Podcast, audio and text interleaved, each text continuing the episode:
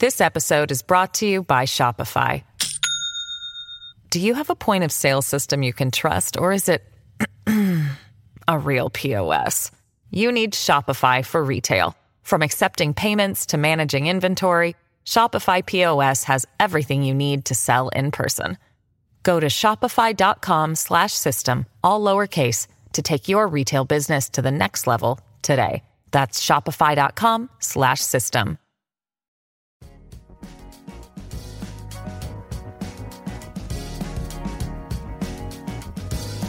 Al día con Tribunito por la mañana. A continuación, la actualidad informativa nacional e internacional este 27 de julio del 2022. Castro habla sobre migración con secretario de Seguridad Nacional de Estados Unidos. La presidenta de Honduras, Xiomara Castro, recibió el martes al secretario de Seguridad Nacional de Estados Unidos, Alejandro Mayorkas, con quien dialogó sobre temas como la migración y la cooperación entre los dos países. Así lo informó el canciller hondureño Eduardo Enrique Reina, quien dijo que ha sido un encuentro muy importante y que había que recalcar que se trata de la única visita que Mallorcas hace a la región centroamericana, lo que refleja la importancia que Estados Unidos le da a la relación con Honduras y la presidenta Castro. Reina señaló que en la reunión también se habló de cooperar de manera conjunta en temas específicos como el de los más de 3.000 niños migrantes hondureños no acompañados que están en la frontera sur de Estados Unidos. Vecinos solicitan que se agilice reparación de hoyo en la Miraflores. Una calle de la colonia Miraflores, en Tegucigalpa, quedó hundida y con un enorme agujero, luego de pasar un camión recolector de basura cargado de bolsas con desechos. Personal municipal trabaja de forma conjunta en la reparación de la calle, que permanece cerrada temporalmente para impedir que la circulación de automóviles agrave su deterioro. Vecinos de la zona solicitaron a la alcaldía capitalina que se agilicen los trabajos de reparación antes de que la falla se haga más grande, ya que varias casas podrían resultar afectadas. Expresidente Pepe Lobo advierte que exigirá justicia por muerte de su hijo. El expresidente Porfirio Lobo Sosa, al momento que acompañaba a su esposa, Rosa Elena de Lobo, quien fue sometida a exámenes psiquiátricos y forenses en el Ministerio Público, advirtió que va a meter guerra, exigiendo justicia por la muerte de su hijo Saído Omar Lobo Bonilla y tres jóvenes más, quienes fueron ultimados la madrugada del pasado 14 de julio cuando salían de una discoteca ubicada en un edificio del Boulevard Morazán de Tegucigalpa.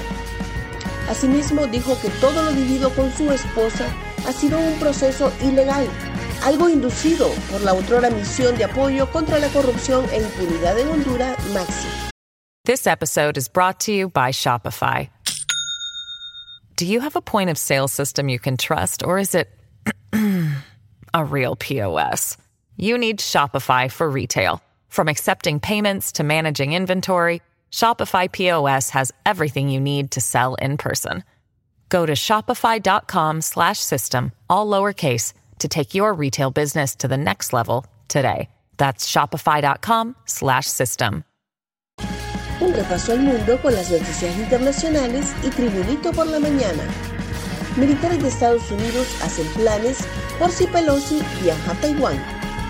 Funcionarios estadounidenses dicen tener pocos temores de que China ataque el avión de Nancy Pelosi si ella decide volar a Taiwán.